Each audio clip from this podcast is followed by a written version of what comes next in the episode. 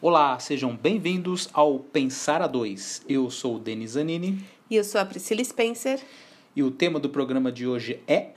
Pare de gastar dinheiro com livros, minha gente. Opa, opa, opa, polêmicas à vista. Roda a vinheta, panda.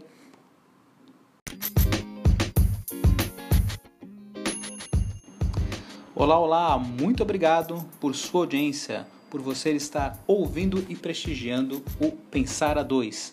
Seja aí na sua cama, seja aí na sua nave espacial, seja no seu sofá, seja onde mais, amor? Seja na sua privada. Uma das grandes vantagens do podcast é esse, né? Você ouve onde você quiser, nos seus cantos mais íntimos e privados, né? Sem querer fazer trocadilho. Mas antes que vocês peguem e tirem as pedras das algibeiras para atacar, muita calma nessa hora, minha gente. Por favor, segurem as suas pedras virtuais e vamos ao tema, amor. Mas a gente está ouvindo aqui um escritor falar para não comprar livros, é isso, amor? É, na verdade, o tema, o título de Pare de Gastar Dinheiro com Livros é para a gente debater, convidar as pessoas para conversar a respeito da situação no livro do livro do Brasil.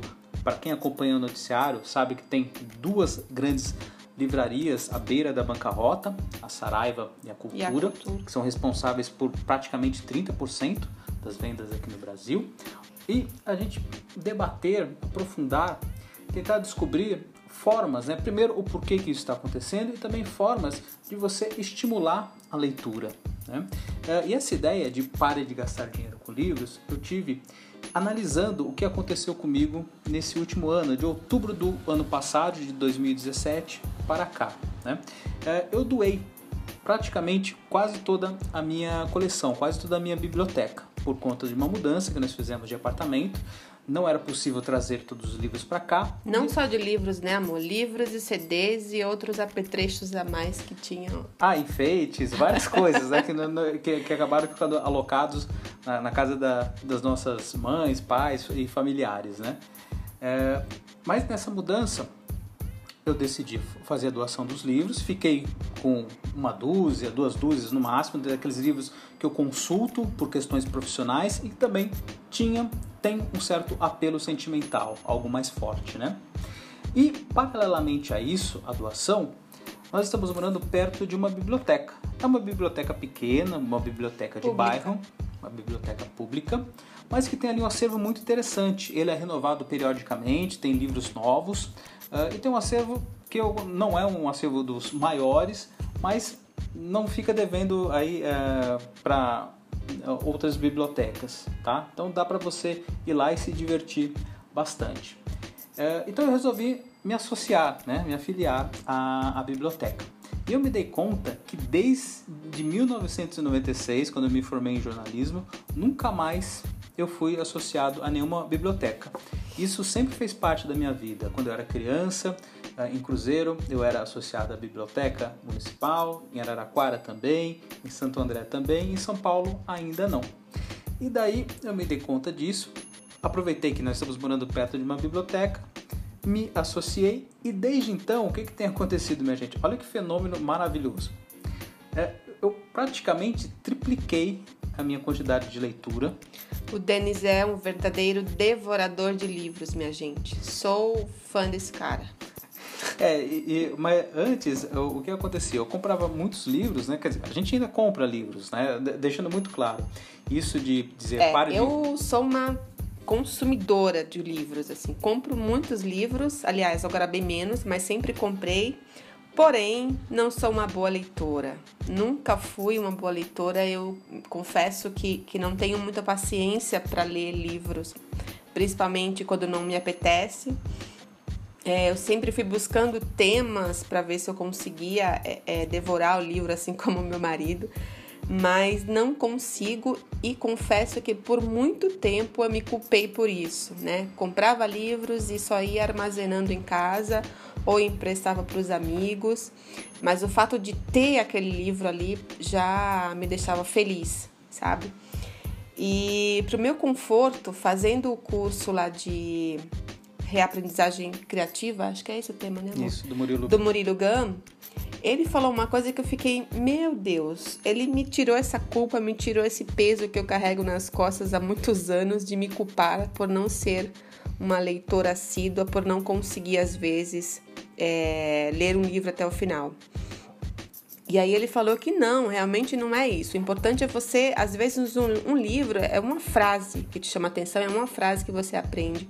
Não precisa você ler o livro até o final, se não for o caso. Principalmente em casos de livros técnicos, é que não tem uma história, não tem uma narrativa. É, exatamente. Não precisa, às vezes, você ler o livro até o final. Meu, e isso, para mim, foi um conforto tão grande que hoje eu fico super feliz quando eu consigo ler algumas páginas de livro e dali eu já tiro um conteúdo super importante. Então, assim, sou uma consumista de livros, porém não sou uma boa leitora. Mas acho que cabe respeitar ao jeito, ao hábito de leitura de cada um. Tem gente que faz a leitura linear, é. a, a leitura única e exclusiva de um livro. Tem outros que pegam partes de vários livros, né? É, e tem outros que é, mas, a, mas sempre um livro de cada vez, e tem outros que leem vários livros simultaneamente. Né? E não necessariamente é necessário terminar todos. O importante, como o Murilo falou, é capturar aquilo que, é, que nós julgamos relevante e trazer para a nossa vida, trazer para a nossa profissão, para que isso gere um ganho, né? gere uma relevância e que nos ajude a formar um pensamento crítico, nos ajude a pensar de uma forma mais racional, mais crítica. Né? É, mas voltando ao caso da, da biblioteca, né, o que, que eu percebi? Que nesse último ano eu li mais de 30 livros, né? e isso eu não conseguia há muito tempo. E também me foi me dada a oportunidade, como eu vou até a livraria, você, ah, melhor dizendo, a biblioteca, você não paga nada para retirar o livro, você pode retirar até quatro livros por semana.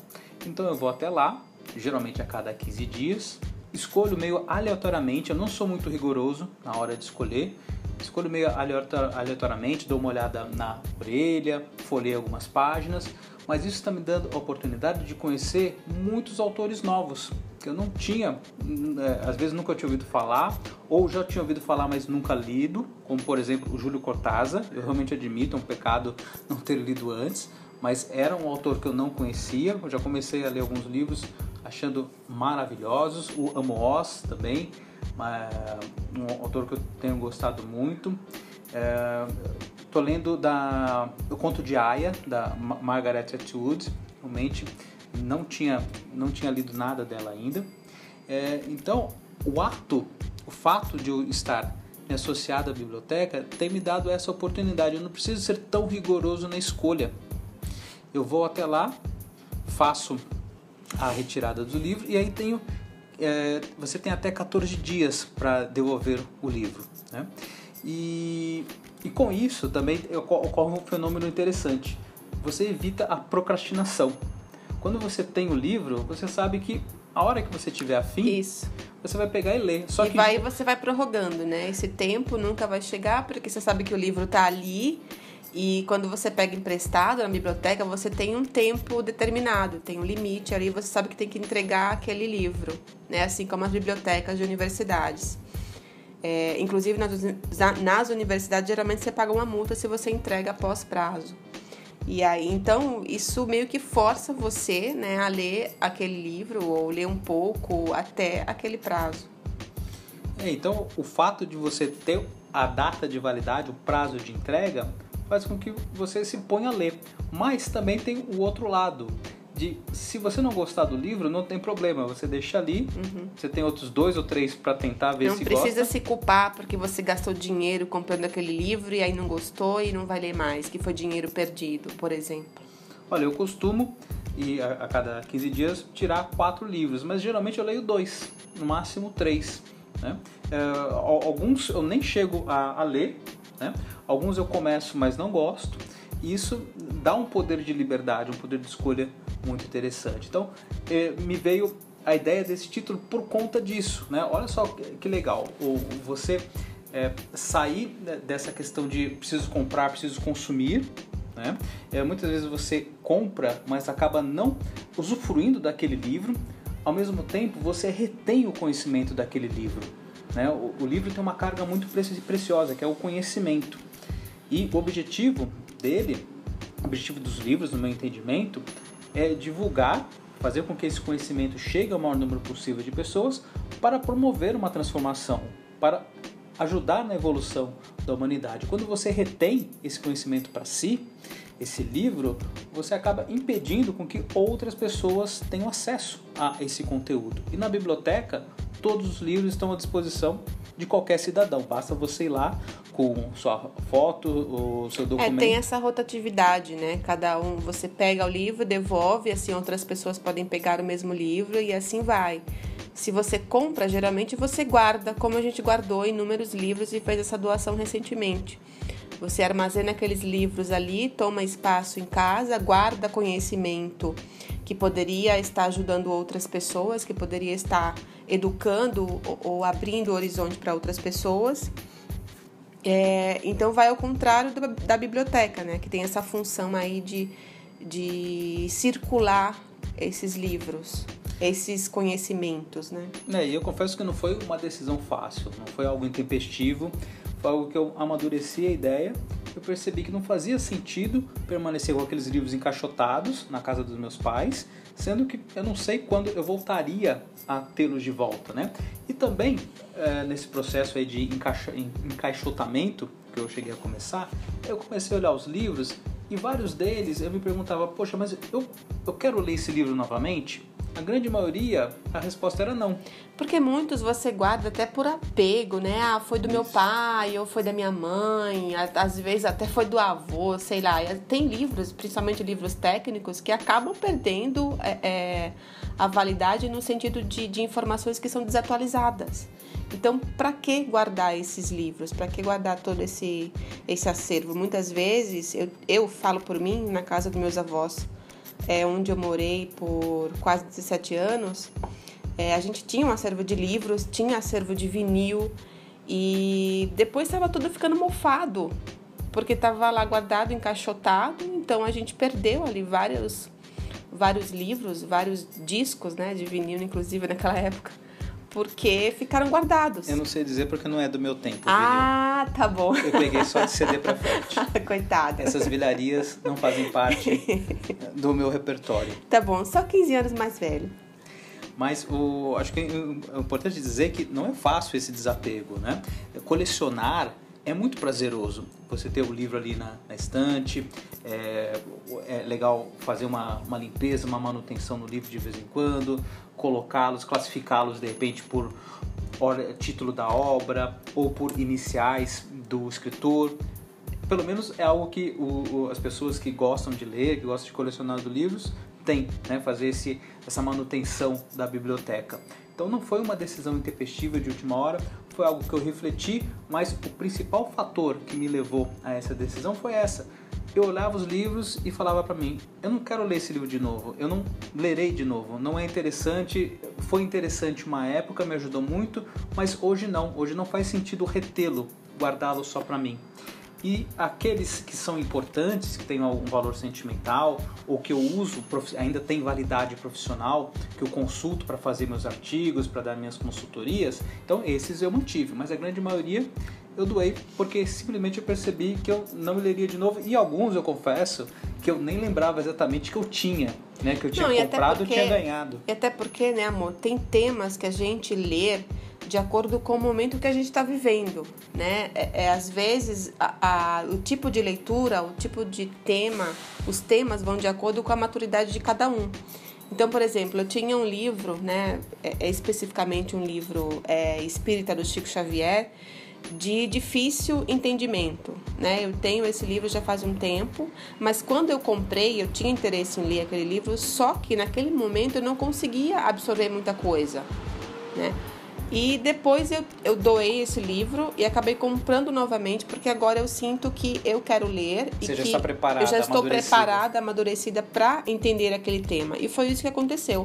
Agora eu consegui ler aquele livro e, putz, como clareou é, é, muitas coisas, muitas dúvidas que eu tinha com relação a alguns temas. Então, no, o guardar o, o livro, né, os livros, também tem esse também tem essa questão de muitas vezes você não estar preparado para ler aquele assunto ou de repente não está de acordo com a sua é, é, vida naquele momento. e pode estar de acordo com a vida da vida de outras pessoas. É, daí eu colocando na balança, o que eu percebi era é, eu poderia manter essa biblioteca encaixotada ou dar vida a ela, né, dar liberdade a ela para que ela interferisse, ajudasse na transformação de outras pessoas. Isso pesou de forma significativa e daí eles foram devidamente doados. Espero que nesse momento estejam impactando positivamente a vida de muita gente, né? Mas falando da situação do livro em si, é, muito tem se falado, debatido aí nos últimos meses, principalmente por conta dessas notícias que vieram à tona, é, relatando o caso das duas livrarias, da Saraiva e da Cultura. Muitas, muitos têm se falado, mas o porquê isso aconteceu? Né? Uh, é, é, por conta da falta do hábito de leitura no brasileiro, é por conta da crise macroeconômica que estamos vivendo. Eu diria, no meu entendimento, eu não sou especialista, não sou dono de editora, não sou dono de livraria, mas no meu entendimento, acho que é a somatória de diversos fatores né, que leva a isso. Em primeiro lugar. Vale mencionar também a questão da tendência, né, amor? Da modernidade, da tecnologia. Hoje a gente tem a internet aí batendo na porta e qualquer tema, qualquer assunto você consegue pesquisar. E tendência também no sentido de que por exemplo, a gente teve esse movimento com os filmes, né? Os filmes em exato, exato. em VHS. A gente teve esse movimento com do vinil para o CD, que hoje em dia também é mais difícil comprar comprar CD porque a gente tem acesso a, a, a músicas muito facilmente.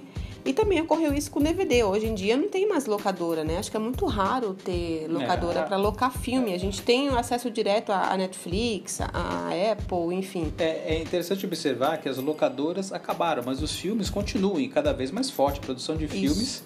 atingiram ah, patamares estratosféricos, porque está cada vez mais fácil produzir e distribuir filmes, né? Uh, sejam em uh, vídeos mais caseiros, mais simples, até mega produções. Né? Mas voltando a falar do caso da, do mercado editorial e livreiro, tem essa questão das tendências hoje em dia, uh, o fato da crise que o, o, Brasil está, basicamente desde 2014, e é muito interessante que se você for observar o a pesquisa que a Câmara Brasileira do Livro realiza anualmente é, é de 2014 para cá que a gente começa a detectar essa queda de uma forma mais assintosa, ou seja, acompanhando o cenário macroeconômico. Né? Então isso realmente se faz sentir no mercado. Mas eu queria destacar uma outra coisa que eu li recentemente, um artigo muito interessante do Daniel Lameira, publicado no Publish News, em que ele fala que é, em nenhum momento, em toda, em toda essa crise, em toda essa situação, o leitor foi consultado. Exato. Né? E é muito interessante a gente que está sempre antenado, indo em palestras, em eventos relacionados à área de tecnologia, que nós percebemos cada vez mais o uso de ferramentas com base em inteligência artificial, artificial, análise preditiva, em que você consegue prever e saber os gostos do seu consumidor e oferecer um produto quase customizado, né? Saber a jornada de compra dele, quando que ele vai querer adquirir o produto, a forma como ele vai querer adquirir, o ticket médio que ele, é, que ele costuma gastar.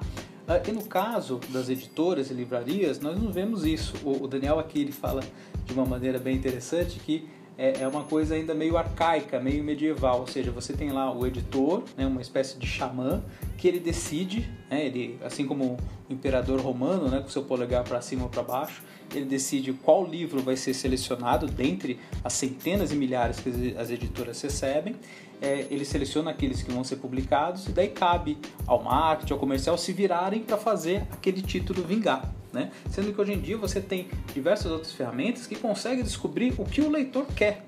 Né? E o leitor ele não é consultado dentro desse processo todo, saber uh, o, o, quanto que ele gasta, gosta, acha válido né? Uh, investir num livro, uh, se ele prefere comprar livro digital ou livro em papel, se ele prefere Quais são os assuntos online. que ele prefere, de, sua, de, de suas preferências, né? São ferramentas existentes no mercado para vários nichos, porém pra, para esse nicho aí de, é, dos livros ainda tá, não está sendo utilizado. É, e daí você consegue, ah, sendo mais assertivo na escolha dos títulos, você consegue achar uh, o, aquilo que o, leitor realmente deseja. E a gente não pode esquecer que temos aí o efeito cauda longa, que você consegue ter público para todos os tipos de livro, mas logicamente você precisa calibrar a tiragem. Né? Então, é, de repente, um determinado tipo de livro tem um público que é diminuto, mas que se você imprimir 500 é, exemplares, mil exemplares, eles vão ser vendidos. Vão vender todos. Logicamente que isso vai interferir no preço de capa, vai ser um livro um pouco mais caro, mas você tem aí outras opções é, que você pode adotar, como por exemplo fazer o livro somente na versão digital. Né? Uh, e acho que as editoras, as livrarias que estão um pouco mais à frente já se perceberam disso, tanto que elas estão lançando e-commerce, elas estão lançando e-commerce próprios para não depender exclusivamente do livreiro. Né? Uh, então, eh, são formas que as editoras e livrarias têm de sobreviver a essa questão. E a gente não pode deixar de mencionar né, que é a evolução natural das coisas. Né? O livro ele não vai sumir, ele vai continuar existindo, mas todo mundo dentro da cadeia do livro vai ter que se reposicionar, vai ter que repensar o seu papel. As livrarias, as editoras, as distribuidoras, os escritores, né? uh, revisores, editores, cada um vai ter que repensar o seu papel para continuar vigente, para continuar atuante no mundo atual. Né? E como qualquer grande transformação, alguns players saem do mercado, outros se mantêm e outros surgem. Né? Você já tem é, editoras com uma pegada muito forte no mundo online, que usam YouTube, usam as redes sociais para interagir, para fazer o meio de campo entre os escritores e os leitores. Né? Acho que isso que falta bastante, trazer esse escritor para o dia a dia dos seus leitores, mostrar que ele é um cara acessível, que ele gosta de conversar. Isso faz com que haja uma proximidade e daí o leitor pensa da seguinte forma: poxa, vale a pena comprar o livro, ir à palestra, ir, ir ao evento, comprar uh, a série, comprar outros produtos que uh, aquele título possa ter, né? fazer uma derivação aí de, de produtos, lançar camisetas, lançar jogos, enfim, há um mercado muito grande que pode ser explorado. Então, você achar que a culpa é do brasileiro que não lê, isso não é verdade, né? Público A, leitor sempre existe. É, tem a pesquisa hábito de leitura do Brasil que diz que o, o, no geral o brasileiro lê em média dois livros por ano, né? Mas poxa, nós estamos falando aí de pelo menos 200 milhões de pessoas, né? Então é, tem muito livro para ser lido, para ser produzido. Questão de repensar ah, os custos né, da, da, da, cadeia, da questão da distribuição do livro, isso tem que ser barateado. Talvez as livrarias tenham que diminuir os espaços, né? A livraria cultura costuma ter espaços muito amplos. Aliás, é uma delícia, a gente adora ir, né, amor? Na, a, na cultura, na Saraiva. Toda vez que a gente vai passear, passear com Pedro, Uh, a gente sempre entra em livraria. Aliás, muita gente vai lá, lê os livros e sai sem comprar nada. Porque tem uns espaços tão gostosos, tem café, tem várias, é, é, várias formas de entretenimento. É, e não só, não, não só tem livros, né? Tem brinquedos, tem inúmeras coisas que te prendem lá naquele ambiente que realmente é um ambiente confortável. É, as livrarias, na verdade, a, a, cultura principalmente, a livraria da Vila faz isso, acho que a Travessa também. É, é, elas estão se, transformando, estão se transformando mais num showroom, né? uma área de experiência, de você estar em contato com o livro, passar em momentos agradáveis, às vezes se reunir, marcar encontro com amigos, com familiares, é, e daí o livro acaba sendo um, um pretexto. Você também pode comprar ali o livro, mas pode tomar café, pode comprar algumas outras coisas. Que na verdade é intencional, né? Claro. Eles abrem esse ambiente de café justamente para atrair as pessoas para os livros. Mas como tem essa questão aí de custo e, e, e, outras coisas envolvidas, acabam que as pessoas vão tomar café, encontram, bate-papo, olham os livros e muitas vezes saem sem realmente comprar nada. É, e, e tem gente que vai, folheia o livro e depois compra pela compra internet. Pela internet. Né? Compra pela Isso internet, acontece é... muito porque é mais viável você comprar pela internet. É então mais você... barato, você consegue parcelar. Então, acho que também pode ser uma tendência, assim como está acontecendo com, com lojas de eletrodomésticos, imóveis, né? Acabam virando, as lojas físicas acabam virando vitrine para, para os consumidores só irem ver realmente aquele produto fisicamente, se vale a pena, e compram pela internet. Né? Também tem esse caminho aí que pode ser é, ser trilhado. ser trilhado pelas, pelas livrarias. É, então, assim, acho que a gente procurar o, a, o algoz, o vilão nesse processo, acho que na verdade não tem. Na verdade, eh, todos nós somos vítimas né, dessas circunstâncias. Mas cabe a nós que somos vítimas não fazer papel de vítima e procurar soluções e existem várias, né? Além, logicamente, de cada um, cada player dentro da cadeia produtiva procurar se reposicionar dentro da atual realidade, nós também temos formas, né? Como eu falei para você, indo em biblioteca. É, para quem realmente quer ler, não faltam caminhos, opções, não exato. faltam opções, né? Além das bibliotecas, a gente tem e-books, a gente tem é, é, é internet, clube de leitura. tem clube de leitura, tem amigos que se reúnem justamente para trocar livros, assim como a gente tem troca de brinquedos de crianças. Serviço de assinatura de Hoje livro. já tem essa, esses grupos que se reúnem justamente para trocar livros, né? Um impresso, ah, eu já li esse, então troca comigo, lê esse, é, é recomenda as leituras. Então acho que para quem realmente realmente quer ler, não vai faltar oportunidade. É, tem a, a, a TAG, né, que é um, um, serviço que você paga, um serviço de assinatura que você paga mensalmente e recebe em sua casa um livro, um base nos seus gostos, nos seus gostos, nos seus interesses, com uma descrição do porquê aquele livro, com o histórico daquele livro.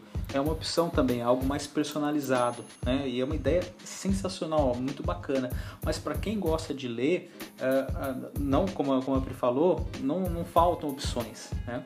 Então, é, acho que cabe a gente pesquisar um pouco mais, né? saber o que, que é, o mercado oferece, mas continuar lendo. Né? O, o, leitor precisa estar sempre ativo em, buscas de, em busca de, de novidades. Né? Isso que faz a, a leitura ser algo tão prazeroso. Né? E eu, uh, só para finalizar, eu vi algumas postagens, né? Uh, inclusive da, da, da, Companhia das Letras, dizendo, olha, procure comprar livros, dar livros de presente no Natal, né? Uh, veja, realmente livro é um ótimo presente. Eu adoro receber, né, amor? Adoro uh, dar também livro de presente, mas uh, não vai ser fazendo esse movimento, pegando o Natal, né, que é uma época de muitas compras, que você vai salvar o mercado editorial. Né? Como a gente já falou aqui, no nosso entendimento, embora não sejamos especialistas na área, cabe repensar os tamanhos das estruturas, a viabilidade, os custos, fazer reduções, adaptações e continuar aí no, no mercado editorial. Mas Fique tranquilo, meus amigos, vocês que gostam de ler. Não eu... precisam parar de comprar, comprar livros. Pelo contrário, continue comprando. Continue comprando, continue por favor. O mercado, veja, nós também compramos livros, continuando comprando, embora numa quantidade menor uhum. agora, por conta da biblioteca que nos é, oferece. É, estamos, estamos justamente aproveitando as oportunidades que a gente tem sem, sem custo, né? Se a gente tem é, é, acessibilidade para pegar livros de outra forma, sem comprar, então é lógico que a gente vai por esse caminho, mas também não deixamos de comprar. Eu adoro ir nas livrarias, adoro comprar livros e continuo fazendo isso, lógico, em menor escala. É, e para você fica aqui um, sei lá, um insight para você pensar. Por que, que você não doa, não a sua coleção inteira, mas procura doar alguns livros? Acho que vai ser uma experiência bem interessante, bem gratificante para você. Então é isso aí, minha gente. Acho que já exploramos bastante esse tema. Portanto, continue comprando livros, continue lendo. E vamos às dicas, amor? As dicas aleatórias. aleatórias.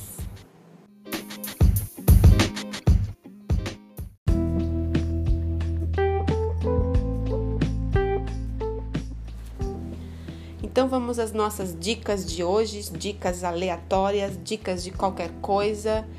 E qual é a sua dica de hoje, amor?